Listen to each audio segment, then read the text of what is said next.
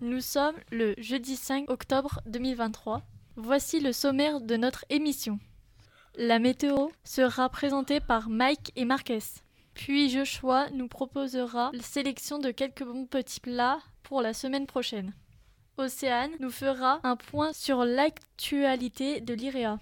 La rubrique sport sera présentée par Anaïs et Thibaut répondra à une question de la boîte à questions. Enfin, nous écouterons de nouvelles interviews. Commençons tout de suite. Quel temps fera-t-il la semaine prochaine, Mike et Marquez Bonjour à tous. La fin de semaine et le week-end seront ensoleillés. Et la météo sera encore ensoleillée. Jusqu'à jeudi, nous aurons de la pluie. Et la température, Marquez Les températures seront fraîches le matin et se réchaufferont dans la journée. Mais à partir de jeudi, les températures vont descendre. Merci pour votre écoute et à bientôt. Merci les garçons pour ce bulletin météo. À toi, Joshua, pour le menu de la cantine. Bonjour tout le monde. J'ai sélectionné quelques bons petits plats pour vous. Lundi midi, entrée chaude ou crudité. Puis bœuf bourguignon ou poisson, avec un légume de saison. La courge butternut. Je passe directement un mercredi midi, avec de la tartiflette ou du poisson. Et en dessert, du flan nappé caramel. Jeudi midi, une spécialité de la ville de Lyon, le saucisson lyonnais. Miam Puis le soir, cordon bleu, haricot beurre, avec en dessert fromage blanc aux fruits. Merci, Joshua. Et voici les actualités de l'ERA avec Océane. Actu EREA, spécial pour les personnels et pour les parents d'élèves.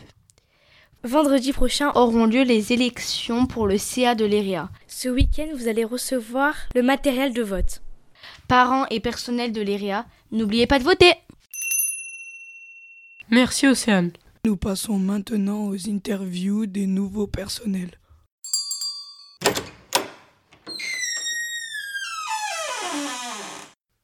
Bonjour Hakim, Bonjour Stacy. Je vais te poser quelques questions pour la web radio. Pourquoi as-tu voulu travailler ici?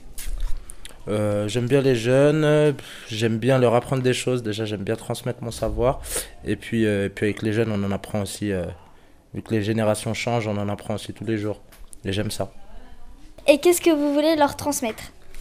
Bah déjà, j'aimerais leur transmettre le, le savoir-vivre en société. Hein C'est pour ça que je suis à l'internat deux jours par deux soirs par semaine, pardon. Et, euh, et voilà, déjà, ce serait déjà une bonne chose de leur transmettre euh, le savoir-vivre. Et où travaillais-tu avant?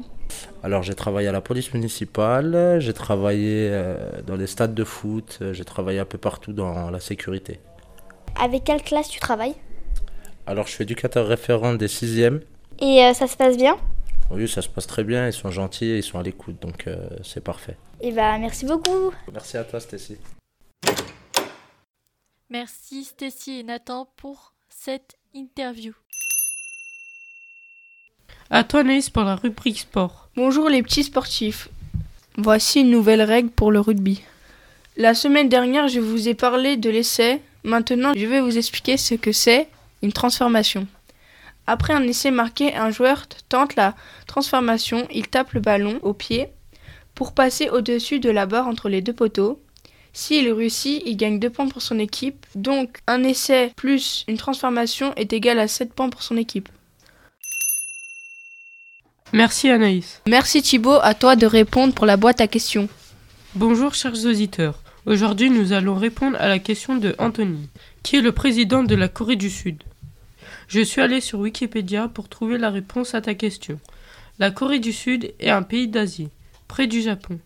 La capitale est Séoul. Le président est Yoon Suk Yeol depuis le 10 mai 2022. C'est un avocat. Merci pour votre écoute et à la semaine prochaine